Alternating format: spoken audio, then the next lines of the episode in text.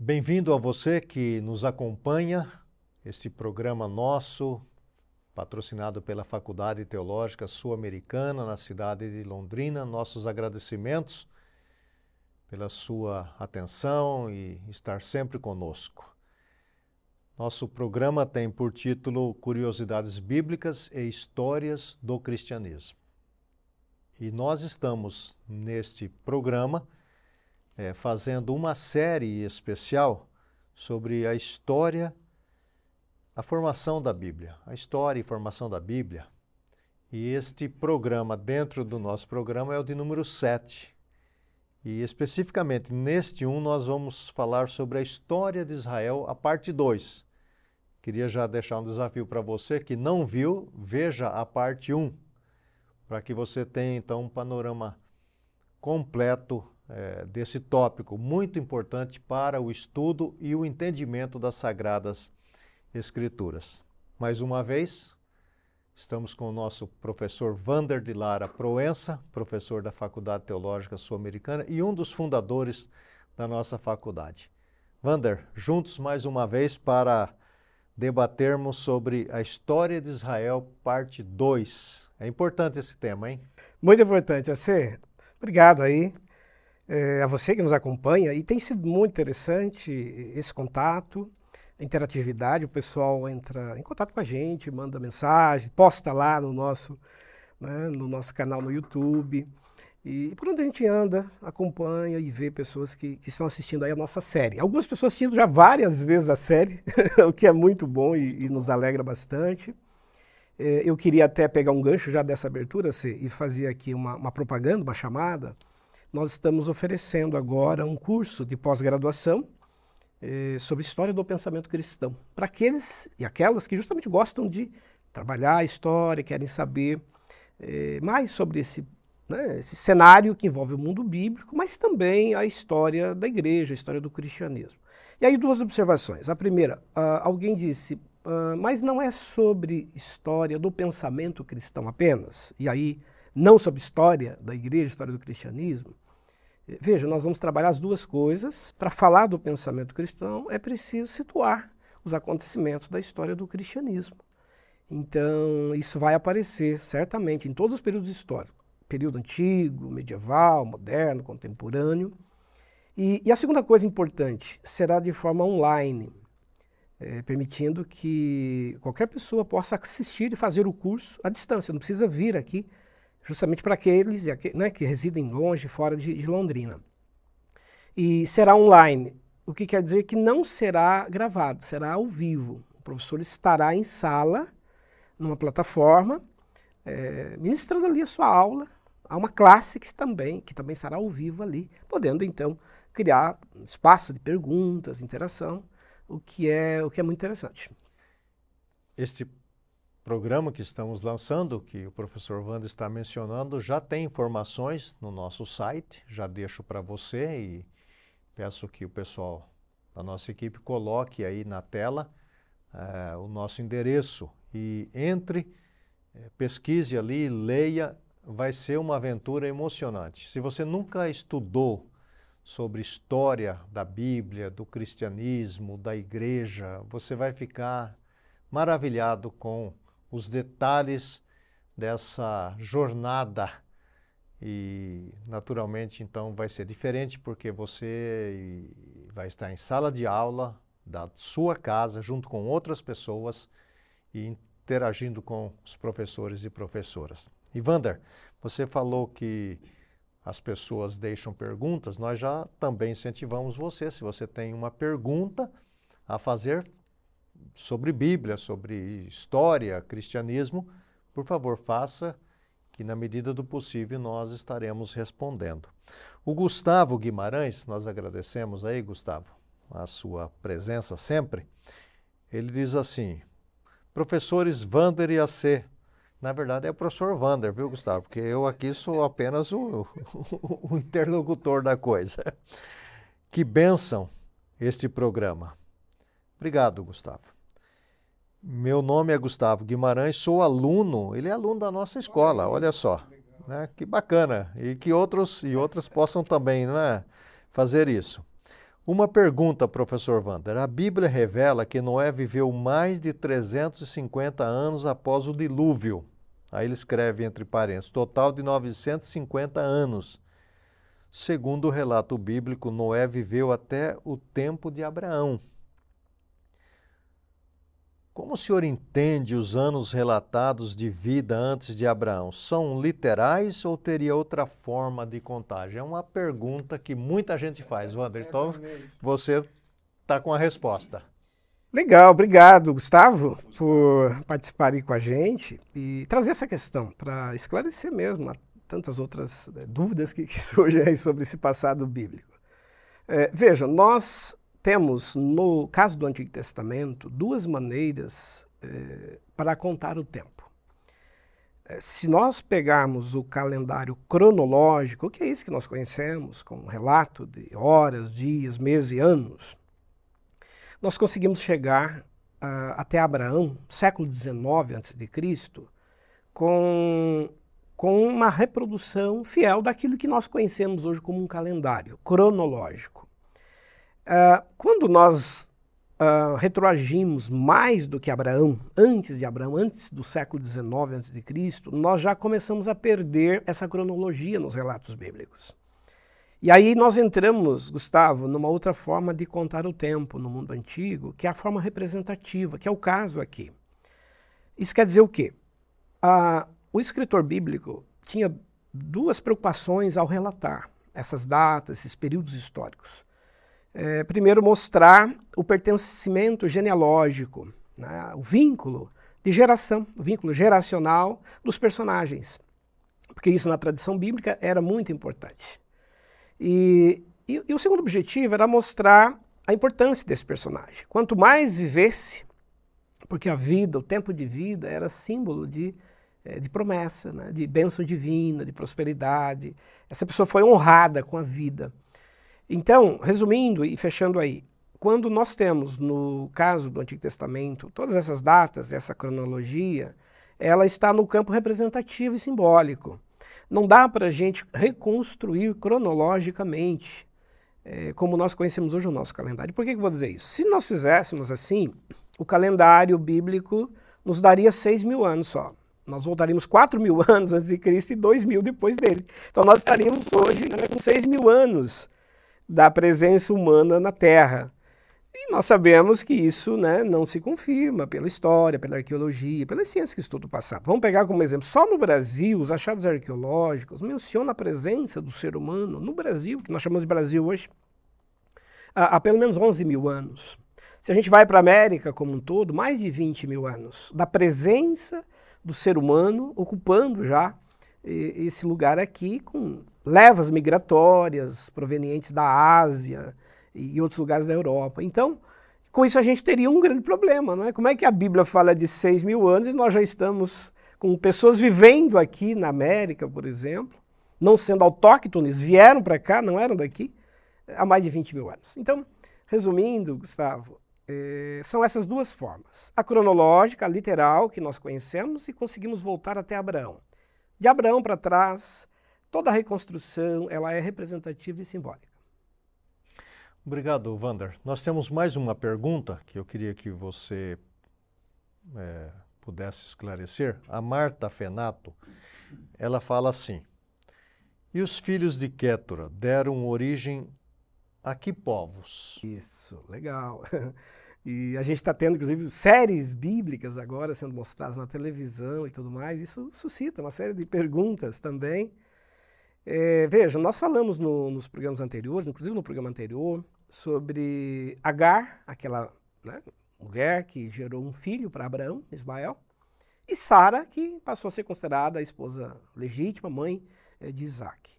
Mas aí entra de fato, e obrigado, Marta, por trazer essa questão, entra de fato uma outra personagem, que é a Kétura que teria, segundo a narrativa lá do livro bíblico, se casado com Abraão, depois da morte de Sara, e gerado seis filhos para ele. E, mas Kétura entra na condição de concubina, que não seria a mulher legítima né, de Abraão. E, e, o próprio texto bíblico diz que Abraão, para resolver questões de herança e, e, e, a sequência genealógica, ele despede os filhos das concubinas. Não foi só Kétora, existiram outras concubinas, o que era muito comum no mundo antigo. Os patriarcas possuíam uh, uma grande família, formada por uma esposa considerada mais legítima, uh, concubinas, escravas. As tradições semíticas do mundo antigo são assim. Então, resumindo, Uh, os filhos de Kétora darão origem aos povos também árabes, que vão compor as chamadas tribos árabes na Península Arábica e que vão mais tarde se juntar aos ismaelitas, inclusive vão se casar com os ismaelitas. Então, na Bíblia, quando aparece mais tarde referência aos filhos de Kétora, é uma referência aos ismaelitas, que seriam os árabes hoje. E um detalhe: um desses filhos tem origem eh, em Midian, que são os midianitas, que aparecem inclusive no relato bíblico. Moisés, mais tarde, vai se casar com Zípora, que é midianita. Então, é interessante como que esses né, personagens acabam reaparecendo no cenário bíblico, interagindo com, com o povo de Israel. Às vezes por conflitos, por tensões tribais, que eram comuns, ou então por vinculações familiares, como é o caso de Moisés, que se casa com uma descendente, então, dos filhos de Kétura eh, Midian. Muito bom, Wander. Está aí, então, Marta, a explicação, né? e você pode continuar pesquisando sobre o assunto, e certamente, como você está vendo, né? é, é fascinante a história. Wander, nós estamos então dentro desse tema, dessa temática, história de Israel. Já vimos uma parte, né, a parte 1, estamos agora na parte 2. E na história de Israel, né, você mencionou os povos, tem um povo aí que aparece com certa frequência e tem uma certa importância é, no relato bíblico. Eu estou falando dos samaritanos. Então gostaria que você iniciasse dizendo é, quem são os samaritanos e qual é a origem desse povo. Eu queria que você desse, então, é, um, uma pincelada nesse detalhe desse povo que é importante na Bíblia. Ok, bem importante. Vamos recordar um pouquinho o programa anterior para a gente construir esse link. Nós vimos no programa anterior que após a morte de Salomão, que foi aquele rei importante, que construiu o Templo de Jerusalém, tornou Tá? A cidade de Jerusalém uma cidade importante em termos administrativos, enfim. E após a morte dele, é, vão surgir dois reinos, por conta das tensões. Então, o reino do sul, formado por Judá e Benjamim, que será governado por Roboão, que é o filho considerado legítimo de, de Salomão, e as dez tribos que vão formar o reino do norte, lideradas por Jeroboão. Até aproveito para fazer um gancho aqui, alguém até na, no programa anterior fez uma pergunta, uma observação lá no, no, nos comentários, mas Jeroboão, porque acho que eu acabei mencionando que Jeroboão era irmão de Roboão, e alguém observou lá, ah, mas como assim? Eu não entendi. É que a gente não teve tempo de desenvolver essa questão no programa anterior, então já aproveito agora esse gancho assim, para comentar isso. Então vamos entender quem que foi Jeroboão. Jeroboão não era filho legítimo de Salomão. É, ele é é, inclusive os nomes dos pais deles aparecem lá no relato bíblico, ele é criado na corte de Salomão, cresce, tem um cargo administrativo, ele lidera uma das né, faces lá do exército que, que Salomão também criou. E, e, aí a gente entra numa coisa que é, acho que é bem importante esclarecer. Ah, na tradição antiga, as monarquias tinham pelo menos três maneiras de, de compor eh, a sua família. Tem os filhos chamados legítimos, desses monarcas, né, nos casamentos que, que tem e tudo mais. E tem também os filhos eh, políticos, dos casamentos políticos que eles fazem com outras monarquias, com outros reinos, para justamente fortalecerem os vínculos políticos. É o caso de Salomão. Né? A Bíblia chega a dizer que Salomão teve 700 mulheres, 300 concubinas. Eram casamentos políticos. Salomão não conheceu, nem chegou a conhecer todas essas mulheres. Eram casamentos políticos. Ele nem ia lá na, na cerimônia. não, ia, não, ia, não ia lá na igreja. Não tinha. Então ele teve mulheres que ele nem conheceu, né, que eram esposas dele. E, e, essas mulheres, muitas delas já tinham filhos, já vinham de outros relacionamentos também políticos. E aí, claro, o monarca, ao contrair esse casamento político, ele também adota esses filhos dessas outras mulheres. Então, É, a gente lê lá na história de Salomão que ele teve só o Roboão de filho, mas não, não é verdade, ele teve muitos outros filhos desses casamentos políticos. E a terceira forma de, de ter é, um filho, né, o monarca, que o monarca, enfim, acabava utilizando para ter mais filhos, era a adoção. Então, normalmente os cortesãos, os que trabalhavam na corte, que tinham cargos mais internos, administrativos, eram considerados filhos do rei, que é o caso do Jeroboão.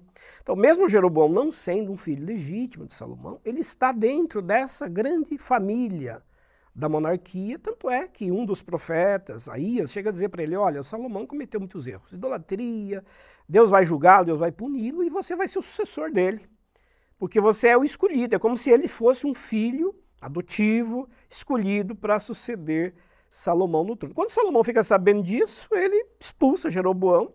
Jeroboão tem que fugir né, de, de Jerusalém e se esconde no Egito e fica refugiado lá. Quando Salomão morre, então as, as tribos que não queriam Roboão como sucessor pedem para Jeroboão voltar. E ele volta do Egito e assume o reino do norte. Então, acho que só esclarecendo, aproveitando aí, peguei esse, esse gancho para esclarecer essas questões das tribos, das sucessões e das formas de governo. É aí que surge a história dos samaritanos. Por quê? Porque o reino do norte, formado por dez tribos, acabará sendo invadido pelos assírios no ano 722 a.C. Essa invasão assíria vai ocasionar a, a primeira queda do reino né, do norte. E o que, que os assírios fizeram? Introduziram povos estrangeiros nos territórios das tribos do norte. E aí os judeus se casam com esses povos estrangeiros, uh, outras formas de culto, de né, costumes, culturas, são também introduzidos ali. Resumindo, uh, vai se formar no Reino do Norte o que mais tarde vai ficar conhecido como povo samaritano, que é o povo miscigenado, é o povo misturado. Judeus que se casaram e que constituíram novas etnias por vinculações a esses povos estrangeiros. Resultado: os judeus do sul, que continuaram com o seu reino até o exílio babilônico, não vão aceitar mais esses judeus do norte como legítimos judeus. Por quê? Porque eles são mitigados, agora estão miscigenados, não são mais, entre aspas, puro sangue né, de Abraão. E, e com isso vai se criar uma grande rivalidade entre o norte e o sul, entre os samaritanos, porque habitava a região de Samaria, que é uma região geográfica, existe até hoje a cidade de Samaria, e, e, esse povo, não podendo mais comparecer ao templo de Jerusalém, vai criar outros altares, inclusive um outro lugar de culto, o Monte Gerizim, que é o monte onde a mulher samaritana, lá na narrativa do Novo Testamento, inclusive cita para Jesus, né, que eles costumavam cultuar ali. É, Dan e Betel são outros lugares onde eles prestam o seu culto. Ou seja, os samaritanos, que formam um povo historicamente muito duradouro, até os dias de Jesus, como nós acabamos de citar, é, é, existe até hoje, existem até hoje os samaritanos que ocupam uma região ainda lá naquela, naquele território, é, são, portanto, judeus que não carregam mais a linhagem sanguínea pura, por conta dessas invasões estrangeiras. Isso certamente, Isso certamente os judeus que se consideravam puros não iriam tolerar. Agora, essa tática da Síria de trazer povos era interessante, Vander, era para enfraquecer né, os que ficaram, né? Isso.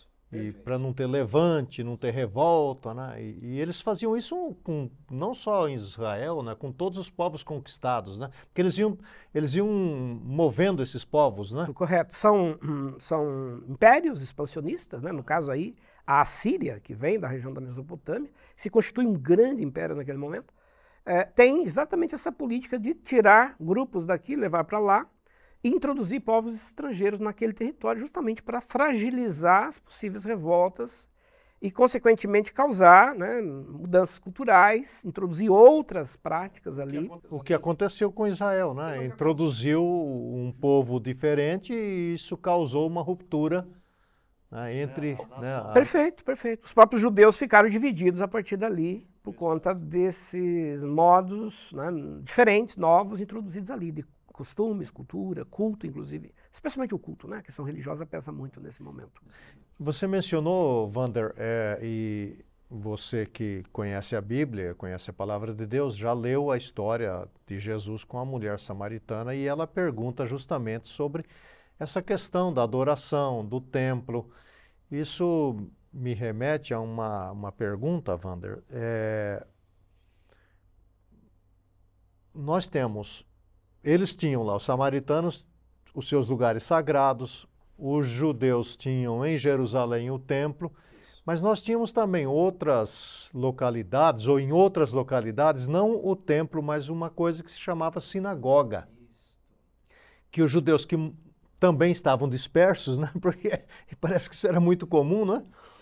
Frequentavam essas sinagogas. Né? Eu queria que você recordasse para nós o, o, o que, que era uma sinagoga, qual a função dela e a necessidade de se ter uma sinagoga. Legal, ótima questão, bem importante. É, vejamos, quando o reino do sul acaba sendo invadido pelos babilônicos, né, o chamado exílio babilônico, e aí nós estamos no século 6 a.C., é, então, ocasionando aí a queda dos dois reinos. Já havia acontecido a queda do Reino do Norte, que nós acabamos de mencionar. Mas o Reino do Sul durou mais e acabou caindo no século VI. Então, os judeus foram deportados, foram levados para a Babilônia, lá pelo rei Nabucodonosor, enfim, um dos personagens importantes aí. E, e uma das ações desses invasores foi destruir o templo. Então, o templo de Salomão foi destruído nessa invasão dos babilônicos durante os 70 anos de exílio. Ficou destruído Ficaram as ruínas apenas. Então, esses judeus que são levados para o exílio e que depois do exílio não retornam mais para a sua terra, para a Palestina, nós já até dissemos em programas anteriores, dois terços dos judeus não retornaram. É um pequeno grupo que retorna a partir da liderança de Esdras, Neemias e outros. Então a grande maioria vai ficar dispersa. É a chamada diáspora, dispersão de judeus pelo mundo antigo. E, e o que, que os judeus fizeram? Não podendo mais ir ao templo, não tendo mais o templo, constrói a sinagoga. A sinagoga é um espaço, é uma palavra que significa casa do livro, casa da lei, casa do ensino da lei. É um espaço onde os judeus fazem basicamente três coisas. Leem as escrituras, vivenciam ali os ensinamentos sagrados, mantendo a sua identidade a sua cultura. Segunda coisa, a sinagoga é também uma escola. Ela educa, alfabetiza as crianças, tem um professor, um pedagogo que trabalha ali. E terceiro, é um lugar de amparo social. É, é um espaço que administra recursos, doações, em prol de viúvas, órfãos, os desvalidos, aqueles que precisavam de ajuda. Então, as sinagogas foram muito importantes no mundo antigo para a preservação dos costumes judaicos. E em toda cidade do mundo antigo, onde existiam algumas famílias eh, judaicas, ali estava uma sinagoga. Ali era formada uma eles, sinagoga. Eles, eles, eles se é, cotizavam, isso, né, como a gente isso, fala hoje, isso. e aí os, eles mesmos que construíam, não dependiam de verbas de outros não, lugares. Não, é uma construção local. Uh, Fala-se que três famílias de judeus já seriam suficientes para iniciar uma sinagoga. Reunir o grupo ali, ali é um local de vivência da identidade, de partilha, de encontro, de confraternização, um lugar social. Então, uh, cerimônias, festividades, o calendário sagrado, tudo que os judeus foram construindo. Não. não, a única coisa que os judeus não fazem interessante é, é interessante observar isso. Os judeus não fazem sacrifício nas sinagogas até hoje. Né? Nós temos sinagogas espalhadas pelo mundo inteiro, é, é, reunindo, agregando judeus. Mas os judeus não praticam sacrifício em sinagogas ah, porque entendem que o sacrifício é apenas no templo.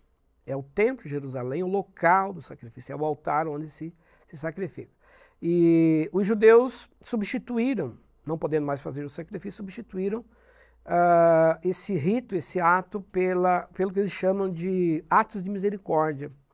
O que você iria gastar num sacrifício de um animal para oferenda, você doa esse valor para ajudar os desvalidos, doentes, órfãos, viúvas. Então, daí aquele, né, aquela expressão bíblica lá, é, porque eu quero é, misericórdia e não sacrifícios.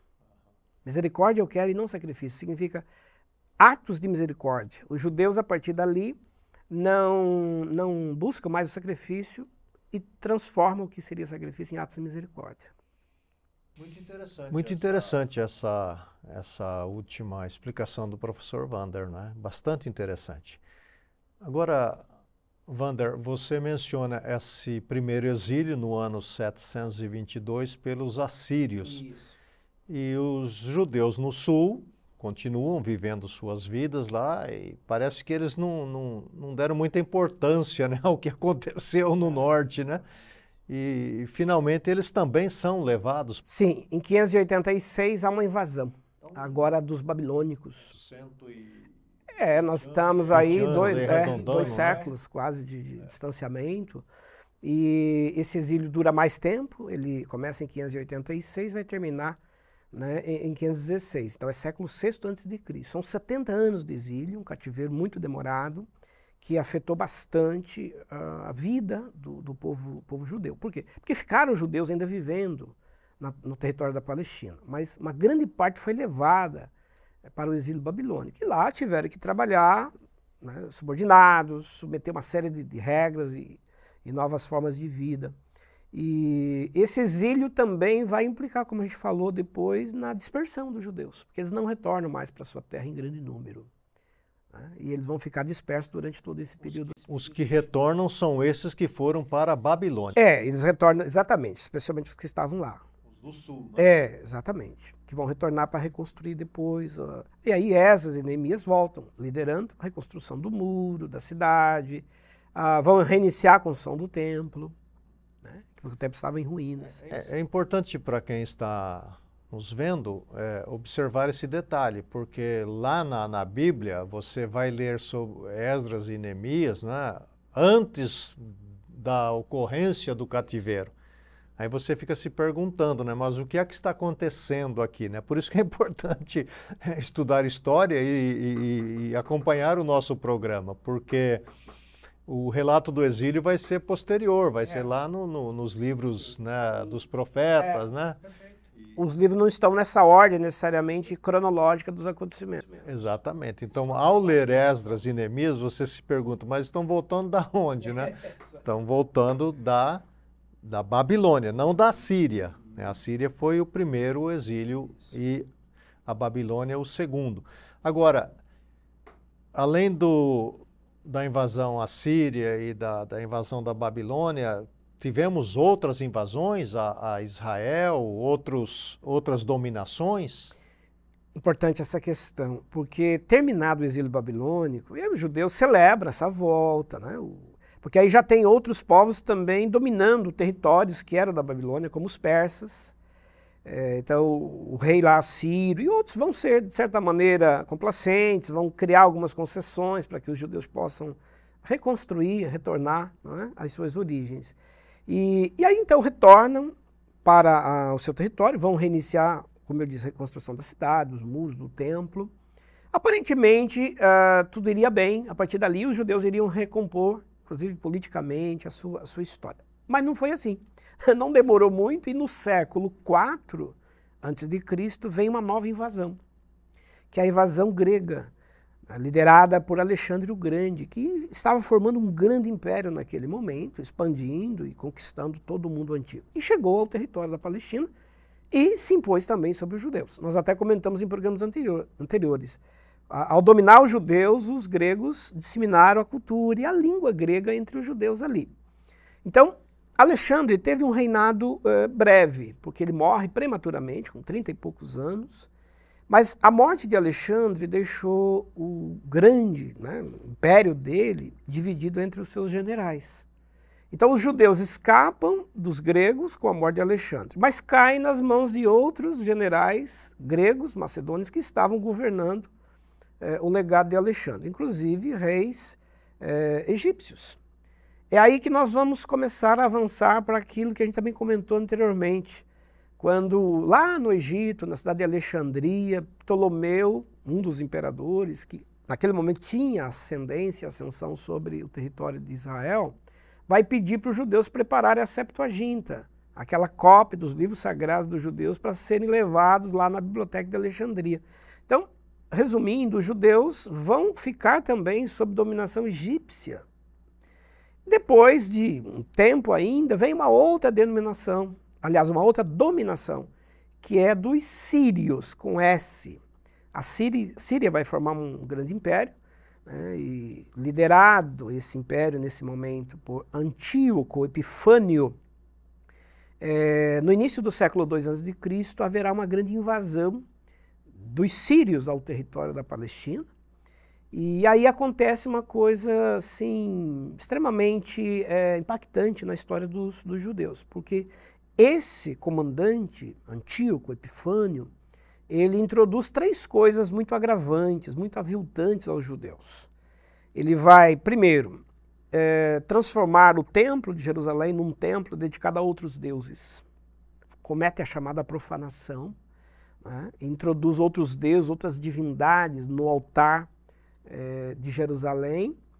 Segunda coisa, ele proíbe a circuncisão, que os judeus não mais praticassem a circuncisão. Isso era uma coisa sagrada para o judeu, né? a circuncisão é um rito de aliança, já falamos até sobre isso aqui. E terceiro, vai obrigar os judeus a trabalharem no sábado. Né? Então, trabalhar no sábado para o judeu é uma, é uma afronta. Resultado, isso vai gerar uma revolta judaica, que é a revolta dos macabeus.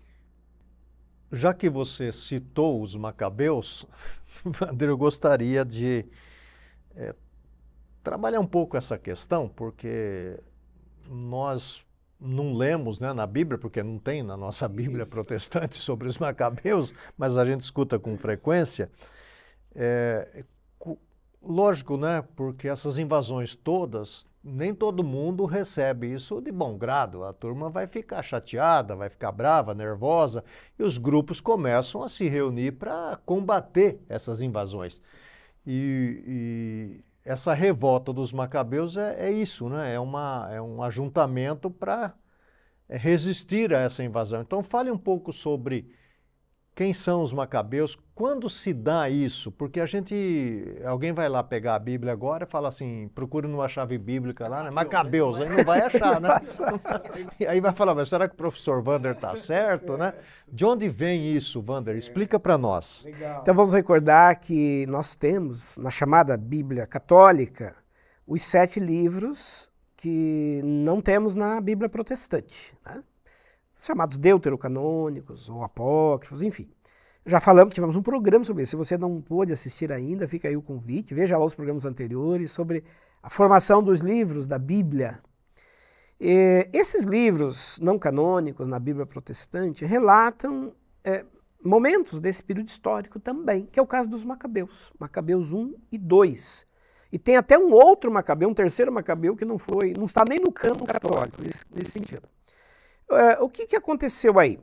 Os macabeus eram judeus. Existia uma família liderada por Judas Macabeu, um sobrenome, é, de uma região, está né, tá ligado a uma região onde ele, ele vivia e habitava, que era um comandante de tropas, ele começa a mobilizar os judeus, treiná-los para um grande combate, um grande confronto, mobiliza os judeus para fazer uma expulsão dos sírios do seu território. Porque acabamos de dizer, os sírios estavam afrontando os judeus em três coisas muito sagradas para eles. Então acontece uma grande revolta que inicia-se no ano 167 a.C. e dura três anos. Termina no ano 164 a.C. E aí ocorre o quê? A vitória dos judeus sobre os sírios. Os sírios são expulsos. E, e, os judeus recuperam finalmente sua autonomia política, autonomia religiosa e podem a partir daí se recompor. Esse período que nós estamos citando aí, é o chamado período intertestamentário, que quando a gente vai estudar a história de Israel, a história do mundo bíblico, é muito comum a gente encontrar lá período interbíblico, intertestamentário. É um período, normalmente aí de quatro séculos antes de Cristo, então nós estamos falando de um período pós-exílio, em que os judeus estão espalhados por muitos lugares do mundo antigo, mas dentro do território da Palestina, território de Israel, estão acontecendo muitas coisas, políticas, religiosas, por isso que a gente está falando aqui. São 400 anos? Né? Muito tempo. Muito tempo. E, então nós acabamos, assim, sabemos poucas vezes sobre esse período por conta dessa ausência de literaturas, chamado intertestamentário, porque exatamente fica entre os dois testamentos, né, os últimos relatos canônicos e os primeiros do Novo Testamento. Mas, uh, do ponto de vista histórico, é muito importante estudar isso. E no curso de teologia, né, na faculdade e outros cursos de teologia, enfim, nós estudamos esses períodos, conhecemos essa literatura, investigamos esses acontecimentos para nós entendermos como que foi, porque não tem como fazer um salto, né? 400 anos de Cristo depois, 400 depois de Cristo. que, que aconteceu nesse período? Então, essa revolta dos Macabeus será bem importante. Por quê? Porque ela vai devolver aos judeus a autonomia política, uma restauração de uma monarquia, de novo, de um governo autônomo, a restauração do culto, com a nomeação daqueles que serão conhecidos depois como saduceus, para cuidar dos ritos né, do templo, dos outros grupos que vão nascer, como os fariseus, que vão cuidar da lei. Os macabeus vão ficar mais com os cargos políticos, e os essênios que vão se, né, se revoltar contra essa nova configuração política e vão formar a comunidade do deserto, que nós já estudamos aqui também em programas anteriores. Então é um período muito rico do ponto de vista histórico. Sim, fica aí para você uh, uma observação de estudar um pouco mais esse período aí, porque ele é importante e é o período preparatório para o Novo Testamento. É, nesse período aí as coisas estão acontecendo, são 400 anos afinal. Agora, uh, Vander, a, tranquilidade parece que não vai durar muito tempo. Porque Exatamente. Parece que é uma crise atrás da outra, né? A gente até fica surpreso e não deveria né, ficar tão surpreso com, a, com tantas crises que tem no Oriente Médio, né? Porque é uma história muito longa de conflitos, né? E os romanos parece que já estão de olho nessa região, de olho nessa região e se aproximando, né? E quando é que se dá então?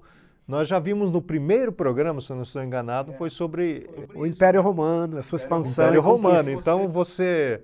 Eu me recordo que um dos nossos ouvintes disse que já havia visto todos os programas, estava revendo. É. Quero incentivar você a ir no primeiro, porque o professor Wanda só vai dar essa pincelada agora, mas já está tudo explicado lá no primeiro. Porque o, o, tem essa paz, os sírios vão embora, mas os romanos já estão... Estão chegando. Estão chegando. Perfeito. E vão chegar logo, né, no ano 63. Então, basicamente, durou o quê? Durou um século, durou 100 anos, essa autonomia né, judaica, porque os romanos chegam no ano 63 a.C. E, e os romanos serão os grandes sucessores dos gregos. Né? Todo o grande império grego acaba sendo depois reconquistado pelos romanos, formando o que a gente chama aí de Império Greco-Romano. Então eles vêm, se impõem sobre os judeus, os judeus não têm como resistir. Né? As tropas romanas são tropas que, enfim, não encontram resistência. Super treinadas. Muito, não tinha como. E era muito estratégico para Roma tomar aquela região, porque a, a Palestina, geograficamente, é, é uma região de passagem, de comércio, de rotas, muito estratégicas do ponto de vista também militar. Então eles chegam, dominam, mas os romanos tinham um costume de deixar governantes locais tutelados por Roma. Então, Roma vai permitir que os judeus continuassem ocupando seus cargos, uh, claro, debaixo agora do controle das tropas romanas, vão ter que pagar os tributos para Roma. Então, eles passam a ser agora dominados por Roma. E aí a ser que entra uma, uma figura bem importante, curiosa, que é a figura de Herodes. Eu já pego um gancho para a gente falar Sim, dele, né? Fale um pouco sobre Herodes, porque é, é outra pessoa importante na Bíblia. Bem importante e aparece, né? inclusive no nascimento de Jesus. Herodes, ele vai ser guindado à posição né, de rei de Israel nesse período, aí por volta do ano 40 ou ano 37 a.C. É Roma que coloca ele? Então, esse é um dado interessante. Roma deixava que os governantes locais pudessem né, continuar exercendo autoridade, justamente para tentar manter um pouco mais da, da estratégia de, de, de governo. É, Herodes é idumeu, né, ele não é um legítimo judeu de linhagem né, biológica, genealógica. É, quem eram os idumeus? Idumeus formavam um povo que habitavam na região geográfica ali da Palestina, e, e, que quando, inclusive, Moisés chega ali nas proximidades, tem que fazer desvios de rota, depois Josué assume. Esse povo vai permanecer por ali ainda, orbitando na, nas fronteiras de Israel. E é um povo até inimigo de Israel durante muito tempo. Mas uh, eles acabam sendo conquistados posteriormente pela dominação judaica. E a família de Herodes acaba se convertendo ao judaísmo. Então Herodes é um judeu que foi convertido, é um judeu prosélito. Porque os judeus tinham essa forma de também integrar ao seu Sim, povo. Né? Exatamente. Não só os de nascimento, mas judeu convertido. Então, a filiação espiritual, a filiação religiosa. É o caso de, de Herodes o Grande, que é filho, então, né, desse povo não judeu, estrangeiro, mas que se transformou. Eles falavam a língua, né? Falava a língua, assumia os costumes, fazia a circuncisão, guardava o sal, enfim, viviam tudo aquilo que os judeus. É, mas, enfim, o Herodes se torna, ele é então nomeado por Roma para ser o rei. Uma parte dos judeus vai resistir, não vai querer, não, mas ele não é um judeu, totalmente judeu, enfim. Mas Roma deu todo o apoio a ele e ele permaneceu. Tanto é que ele vai governar até os dias de Jesus. Ele assume pelo ano 37 oficialmente. E esse Herodes era um papel bem importante, porque ele vai consolidar a reconstrução do templo. O templo que Jesus vai conhecer, o templo que foi destruído depois, inclusive pelos próprios romanos, no ano 70, é o templo que Herodes eh, construiu.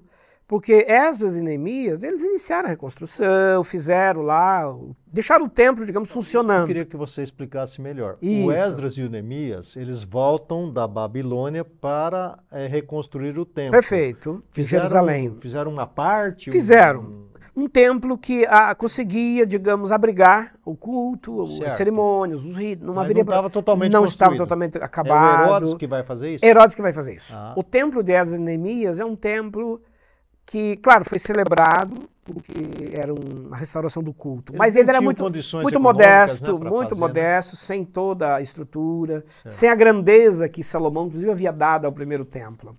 E aí Herodes é que vai fazer isso. Herodes vai ampliar, inclusive, as dimensões do templo, ele vai ornamentar esse templo com, enfim, com toda. Então ele ganhou alguns pontos com os judeus aí. Né? Demais. Né? Estratégia política, né? Sem dúvida. Havia um certo questionamento. Ele disse: não, eu vou construir para vocês um templo de novo. E construiu. Inclusive com, negociando com Roma. Parcerias, recursos, tributação. E esse Herodes fez muitas coisas assim monumentais do ponto de vista da, da construção. Ele construiu lá a Fortaleza de Massada, que fica lá numa montanha, que é um grande palácio no deserto para abrigar teoricamente, judeus em situações de, de ameaça. É, enfim, construiu coisas, é, é, fez projetos bem, bem grandiosos na região de, de Cesareia, transformou a região ali de Cesareia numa região turística, é, com eventos artísticos, culturais, até um, uma Olimpíada, um tipo de Olimpíada foi, foi realizada lá por Herodes, para atrair muita gente. Então, ele foi um grande administrador, foi muito habilidoso. E Jesus nasce nesse governo de Herodes. Quando Jesus nasce, o relato do Evangelho diz que Herodes, o grande, é que governava. E é ele, inclusive, que vai mandar matar depois os meninos recém-nascidos, justamente preocupado com a possível sucessão né, que viria a partir dali. Então, Wander, é, é, uma pergunta bem rápida, ainda sobre o templo, antes de seguirmos. É, nós temos lá o templo do Salomão, que é destruído. Aí depois o Esdras e o Neemias fazem uma reconstrução. Isso. Aí nós temos o Herodes que, vamos dizer, termina. Consolida esse, esse então, projeto. Na, na verdade, nós, nós temos aí quantas construções? É, nós temos o primeiro, assim, nós, em tese nós temos dois templos em dois Jerusalém, templos. dois templos. O primeiro completo, todo, né, assim, é, muito atrativo, assim, belíssimo, com toda a ornamentação, que é o de Salomão. E depois nós temos essa, digamos, essa segunda fase do templo que tem essa contribuição parcial dos judeus que voltam do exílio. E temos essa parte final agora que Herodes vai dar ao templo. É por isso que a gente é, conhece mais o templo de Herodes, porque é o templo que deixou as ruínas. Esse do Herodes era similar ao do similar. Ele mantém a do Salomão. Sim, mantém a arquitetura, mantém a estética, a ornamentação é muito muito similar, mas ele é mais pomposo. Ele é mais é, ele é mais requintado e é ampliado. Entendi. Ele é, ele inclusive se torna maior com outras né, outras repartições, outras é, digamos outros espaços administrativos. Por quê? Vamos recordar também uma coisa que a gente já apresentou em programas anteriores. O templo em Jerusalém, nos dias de Jesus, que é esse templo de Herodes, ele tinha não só a função religiosa, ele abrigava também o Sinédrio, que é a Suprema Corte jurídica das legislações, ele abrigava o centro administrativo de todas as sinagogas, então o centro educacional, que gerenciava todas as sinagogas em todas as cidades do mundo antigo, tinha, digamos, o escritório administrativo, a base administrativa no templo, e uma outra função, que era a função do tesouro. era um banco. Era um banco. Né? Toda a riqueza dos judeus, tudo que os judeus tinham de bens de valor e que queriam depositar como né, um tesouro, faziam isso no templo. Então, é, ele tem que ser muito grande, ele tem que ter muitos espaços para abrigar todas essas grandes funções. E não é sem razão que quando os povos vinham para brigar com Israel, iam lá no templo. Né? Ali é o tesouro estava lá. Tudo ali, né? Tanto é que ele acaba depois sendo destruído no ano 70, né, pelos romanos. E uma das coisas que os romanos fizeram foi justamente saquear o templo. Né? Foram lá. Já estava tudo reunido. Todo, né? todo o tesouro estava ali. É. Agora, Vander, é, dando um salto na história, só para encerrar essa questão de templo, sinagoga, adoração, os, os, judeus de hoje não têm o templo porque ele foi destruído pelos romanos. Nós já vimos isso, né? não precisamos falar mais, né? De novo, volte lá nos programas anteriores. Então, a gente já viu filmes ou retratos dos judeus indo ali num local que se chama o Muro das Lamentações. O que, que eles fazem ali? Qual é, é, que função tem esse muro e, e, que necessidade o judeu tem de ir ali naquele, naquele muro? Enfim, o que, que acontece ali? É um lugar muito simbólico, muito emblemático hoje para uh, o povo hebreu, o povo de Israel. Por quê? Então, o que, que vai acontecer com esse templo que nós citamos agora há pouco? Ele vai ser destruído no ano 70 pelos romanos. Né? Houve a guerra de judeus contra Roma, do ano 66 ao ano 70. O templo acaba sendo destruído pelos romanos, queimado. Todo o tesouro foi retirado e levado para Roma, para a construção do Coliseu Romano. E os judeus foram expulsos naquele primeiro momento da sua cidade. Perderam é, o templo, perderam o local de culto. E esse templo está destruído até hoje, está em ruínas. O que, que restou daquele templo? O muro que está lá, né, um muro grande, extensivo, lá com pelo menos 480 metros na sua primeira fachada que é um local onde os judeus do mundo todo, peregrinos, vão, visitam e ali fazem orações. Ali eles oram e pedem pelo menos três coisas no Muro das Lamentações. Primeiro, que o templo seja restaurado um dia. Segundo, eles pedem a vinda de um Messias, de um libertador, de um salvador, alguém que possa governar, especialmente os judeus mais tradicionais. E, e terceiro, eles pedem que os judeus possam retornar, se reconstituir como povo e como nação. Então, essa volta de judeus à, à Palestina é uma das, né, das, três orações que também são feitas diariamente ali no, no Muro das Lamentações.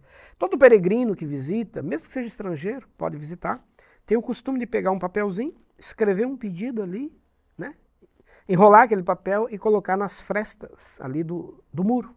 Né, aquelas repartições pequenas do muro, ali são colocados os pedidos. Três vezes por ano, três vezes por ano, os líderes eh, judeus, judaicos, recolhem esses papeizinhos e enterram e sepultam no Monte das Oliveiras, que é um rito mantido até hoje entre os judeus, até hoje. Até hoje. Três vezes ao ano eles fazem esse recolhimento e guardam ali como sendo as orações, os clamores que os judeus estão fazendo pela reconstrução. Então é um muro é, muito simbólico. E talvez acho que já pegamos um gancho aí a ser para dar mais uma informação. Por que, que esse lugar se tornou tão importante? Porque o templo, o local do templo, onde havia o templo de Jerusalém, ali é o Monte Moriá, ali é o monte onde Abraão foi oferecer Isaac em sacrifício, por isso é um lugar sagrado demais. É, esse lugar está ocupado pela mesquita islâmica, mesquita de Omar. Quando a gente vê uma imagem de Jerusalém, a gente vê lá uma grande abóbada dourada e um grande templo. Ali está a esplanada das mesquitas. Ali, ali era o templo antes. Ali era o templo porque aconteceu a invasão, a ocupação do território no século VII depois de Cristo por muçulmanos. Então, o território que era de domínio judaico, né, que caiu nas mãos dos romanos, mas o Império Romano vai cair também no, no século V. Quando cai o Império Romano, outros povos vão começar a disputar o que sobrou do Império Romano.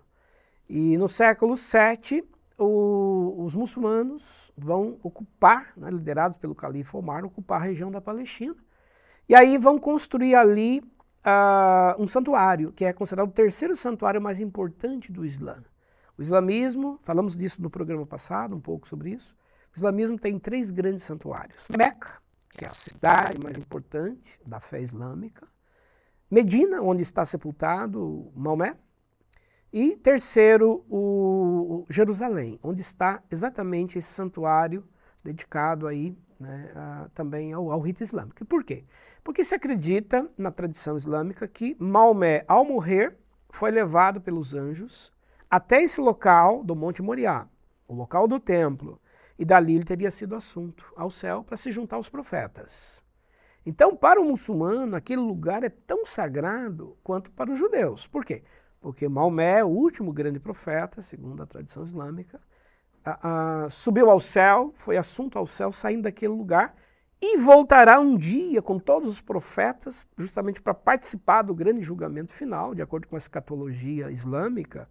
E eles vão descer exatamente em Jerusalém, naquele local, para fazer o grande julgamento final que é o que o judeu está orando agora para construir o templo. Se construir o templo, então o Maomé vai ter dificuldades de descer ali. E aí como é que vai ser, né? Vai ter que tirar a mesquita islâmica? Então, você percebe, né, que a importância de estudar história, já está vendo aí a complicação no futuro, né? Para tirar aquela... Porque um está orando para construir o templo, restaurar o templo no local que está a mesquita, que vai descer o Maomé. Então, os, os demais profetas. É, os demais profetas, né? Complicações aí à vista no muito, futuro, né? Muito, Grandes, As tensões que nós temos é, aí. É, né? Vander, é, uma curiosidade minha e de muita gente que está nos vendo. É, o, o, o, templo lá de Salomão, ele, ele hospedava a arca, Isso. né? É, aí ele é destruído. A, a arca foi preservada, ela, ela veio para o segundo templo do Herodes ou já quando se faz o segundo templo, a arca já não está mais? Isso. Que, que bom trazer essa questão, porque uh, a gente recebe muitas perguntas sobre e isso. Tem até o filme lá, né? O filme. Caçadores... Virou uma série, né? Os Caçadores da Arca Perdida. Perdida né? É muita história, muita coisa né? especulada sobre a Arca da Aliança.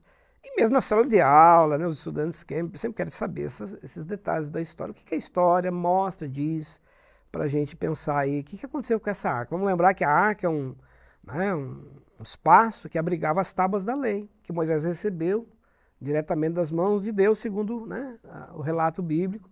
E os judeus guardaram as, os dez mandamentos nessas pedras dentro dessa arca. Então, é, é um objeto muito sagrado, muito importante. Bom, quando aconteceu o exílio babilônico, e Nabucodonosor veio e invadiu Israel, a gente falou disso agora há pouco, ele levou os objetos, os utensílios do templo. O texto relata.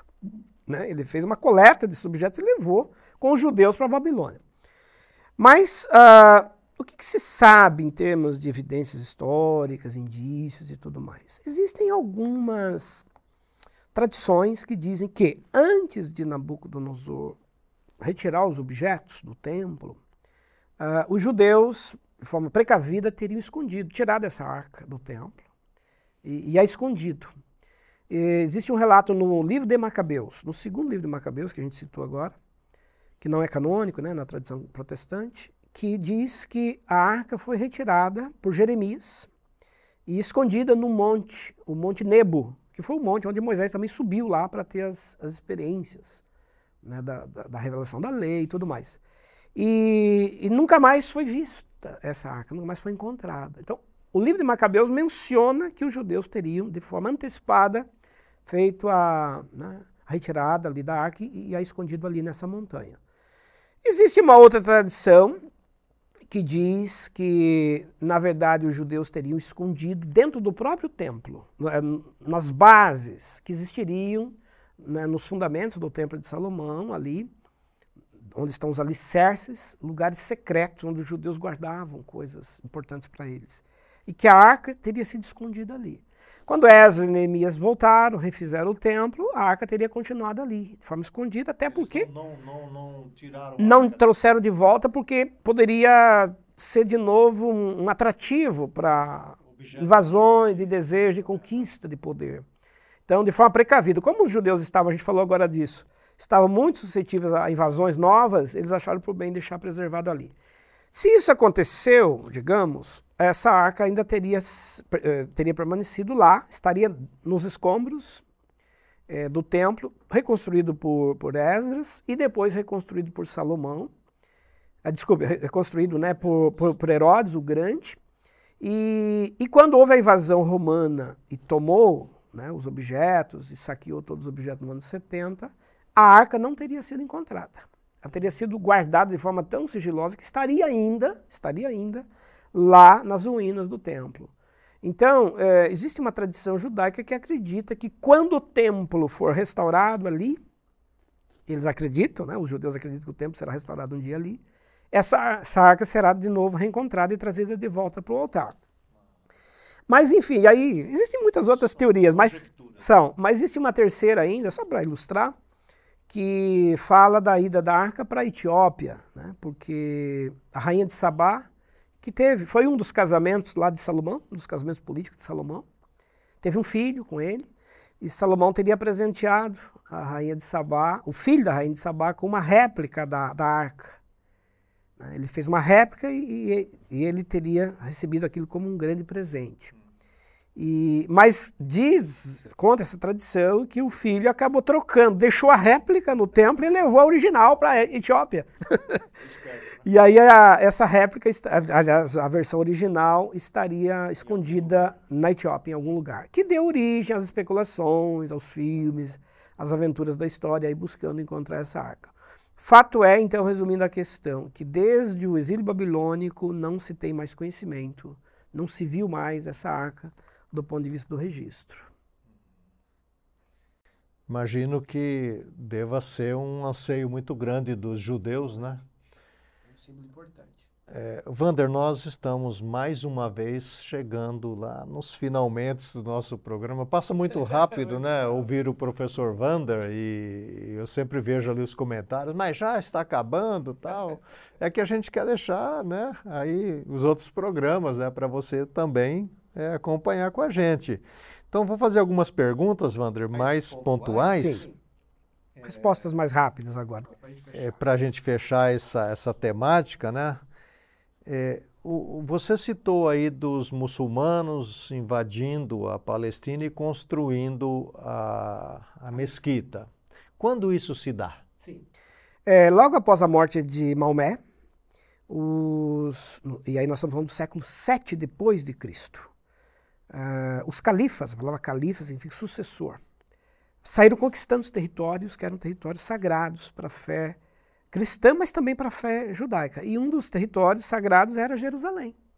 Então o califa Omar lidera, e por, por volta do ano 640, 642 depois de Cristo, uma expedição armada que conquista o território da Palestina. E ao conquistar, já transforma o local das ruínas do antigo templo judaico num santuário islâmico, dando origem então ao que a gente tem até hoje lá, a mesquita islâmica. Né? Quem visita hoje Jerusalém encontra a esplanada das mesquitas, lá em cima, né, no topo do, do antigo templo judaico, está lá o templo eh, islâmico. Os judeus, você já mencionou várias vezes em vários programas, eles são dispersos pelo mundo, né, o mundo de então e o mundo moderno também. Mas finalmente é, eles retornam oficialmente e é formado esse Estado de Israel. Quando é que se dá isso é, nessa história mais moderna? Essa é uma questão, esse é um tema muito fascinante. É um programa, na verdade, né? programa né? Inteiro, Aliás, Wander, eu estava pensando pensar em fazer um aqui, programa né, sobre isso. Né? A gente vai conversando e depois a gente troca ideias, é, porque esse mundo da Palestina é um mundo para nós, complicado e misterioso. Tem tantas etnias e talvez a gente possa pensar num programa, Wanda, específico, né? Porque os palestinos estão lá. Até, até hoje estão lá, né? Uma população enorme, nós já vimos isso. Aí os judeus retornam e, e é oficializado o Estado de Israel é reconstruído, reconstituído, isso. Isso se dá em 1948. 1948, muito recente, logo após a Segunda Guerra Mundial, porque os judeus ficaram dispersos durante todo esse tempo na história. Desde o ano 70, quando o templo foi destruído, eles começaram a se espalhar pelo mundo. E os judeus experimentaram ao longo da história do tempo uma série de dificuldades. Né? Preconceito, o antissemitismo. Judeus tiveram que morar, por exemplo, na Idade Média, em burgos, em bairros separados, segregados. Foram acusados pela tradição medieval católica de terem matado Jesus. Então, eles eram chamados de deicidas, aqueles que mataram Deus. Sofreram com demais, isso. Demais, demais. O antissemitismo ele é histórico. E na região, por exemplo, da Germânia, que mais tarde, inclusive, vai dar origem, né, à Alemanha, que a gente conhece hoje, eles vão experimentar uma série de, de, né, de resistências e perseguições. E o próprio nazismo, e aí sim na Segunda Guerra Mundial com Hitler, vai potencializar né, esse antissemitismo. Então nós vamos ter 6 milhões de judeus, 6 milhões de judeus mortos na Segunda Guerra Mundial, um holocausto, né, uma tragédia, um genocídio, uma coisa inconcebível para a humanidade. Os campos de concentração, o modo como foram mortos. Não só eles foram mortos, outros grupos também, mas particularmente eles aqui. Resumindo, ah, passada a Segunda Guerra Mundial, no período da reconstrução, a ONU decide oficialmente permitir que os judeus retornassem a sua terra para reconstruir o Estado de Israel. Só que essa região já está ocupada, está ocupada pelos muçulmanos, está ocupada por muitos grupos né, islâmicos que, que habitam ali também historicamente. Isso vai gerar tensões enormes, porque eles vão ter que demarcar um território para formar o Estado de Israel, vão criar uma nova capital, que é Tel Aviv, capital política, mas os judeus querem Jerusalém. E aí já logo vai haver uma guerra, já em 1949, um conflito entre judeus e os grupos islâmicos que estão na região ali. E os judeus já vão ocupar e tomar uma parte da cidade de Jerusalém. Mais adiante, na guerra chamada Guerra dos Seis Dias, em 1967, os judeus conseguem tomar toda a, a cidade de Jerusalém, todo o controle de Jerusalém. Então, hoje, Jerusalém está sob total domínio dos judeus do ponto de vista administrativo. Só que dentro de Jerusalém nós temos santuários, o santuário islâmico, nós temos culto islâmico. Né? A gente vai fazer, acho que podemos fazer um programa específico sobre isso, você. Aí vamos entender, mostrar para quem nos acompanha, é, todos os aspectos que envolvem essas tensões, os conflitos. A gente recebe pela televisão as imagens, as notícias. E a gente não sabe nem como pensar. Por que né? isso? Quais são as causas históricas, as, as razões históricas disso? E aí, só para fechar, então, toda essa tensão, todo esse conflito se dá por conta desse retorno de judeus em 1948. Hoje são mais de 8 milhões que moram no território de Israel. E, e todo esse, né, esse imbróglio, todo esse conflito, por questões religiosas, questões familiares, questões históricas, étnicas, que eu acho que merece realmente um programa inteiro. Então, Wander, nós tínhamos outras perguntas, mas de fato o nosso tempo chegou ao fim e nós vamos então fazer um programa específico sobre esta situação moderna agora é, na Palestina, para você entender, orar sobre isso, né? quando você for conversar sobre isso, você tem mais ciência, mais noção. Quero agradecer, professor Vander, mais uma vez, é, a sua atenção e presteza em nos esclarecer sobre esses pontos de vista, sobre essa panorama, enfim, tudo sobre essa história que afeta a todos nós até os dias de hoje. E quando a gente lê a Bíblia, então, a gente vai fazer uma leitura é, mais profunda, a gente vai entender melhor o que está acontecendo. Queria agradecer, Wander. Legal, obrigado, obrigado você também. Um prazer sempre estar dividindo aqui esse espaço nesse bate-papo, né? O AC falou que ele não é professor, aqui o professor sou eu. Não, o grande mestre é ele, é ele que articula, pensa as questões interessantes para a gente discutir aqui. Então nós vamos retornar no próximo programa, encerrando essa, essa série sobre a Bíblia, como é que a Bíblia chegou até o Brasil. Né? Nós estamos falando da Bíblia lá na Palestina, mas nós vivemos no Brasil e temos a Bíblia aqui na nossa terra. Como é que ela chegou até aqui? Então, é, já coloque aí no seu calendário, na sua agenda, para estar conosco no próximo programa. Muito obrigado pela sua atenção, sempre preciosa a todos nós aqui. Obrigado por nos acompanhar e divulgue esse programa, divulgue os programas de teologia que a Faculdade Teológica Sul-Americana oferece bacharel em teologia, pós-graduação, mestrado, entre na nossa página, você vai ver aí ao lado o link e seja assim um parceiro, uma parceira nossa em divulgar o nosso ministério. Muito obrigado e que Deus abençoe a você, a sua família e a sua comunidade. E até a próxima, então.